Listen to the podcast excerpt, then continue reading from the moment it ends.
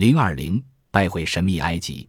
从首都机场出发，我们一行七人踏上了去埃及的旅程。夜里一时，我被同伴叫醒，急忙往窗外看，飞机已经降低了高度，感觉像坐在阿拉丁的飞毯上，正飘过开罗市区的上空。开罗夜晚的灯光很美，我还隐约看见了灯光照射下的金字塔。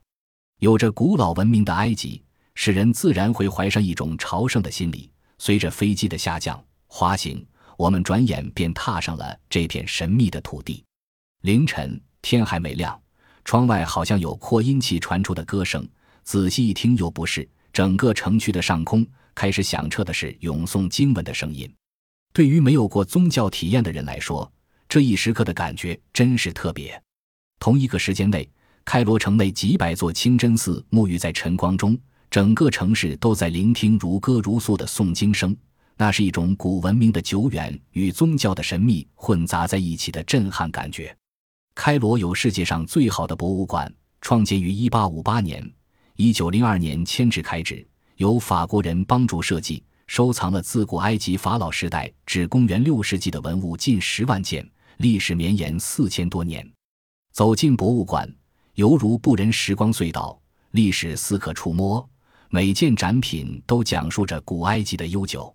公元前三千二百年，上下埃及统一，建立了第一个奴隶制国家。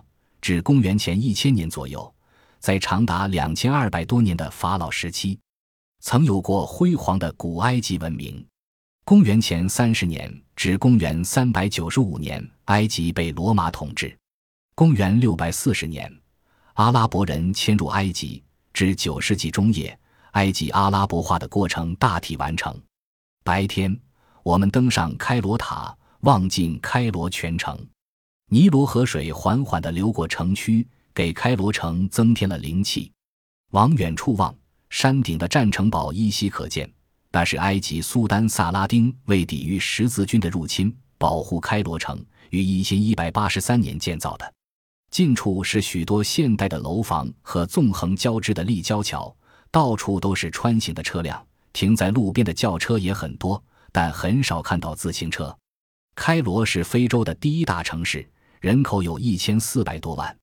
城区的边缘已经可以看出膨胀的痕迹，大量的人口向城市聚集，加重了这座老城的负荷。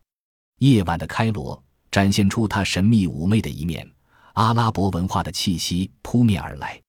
我们应邀登上法老号游船，在入口处碰到了两个扮作古埃及人模样的武士，他们的服饰。扮相都非常逼真，黝黑的皮肤区别于所能看到的现代埃及人。随行的人介绍，古埃及人就是这种肤色，现在的埃及早已阿拉伯化了，我们只能看秀出来的埃及人。泛舟尼罗河，品尝着各种美味佳肴，观赏着两岸的迷人风光。从波光粼粼的河面上吹来的阵阵晚风，撩拨着船上来自不同国家游客的心。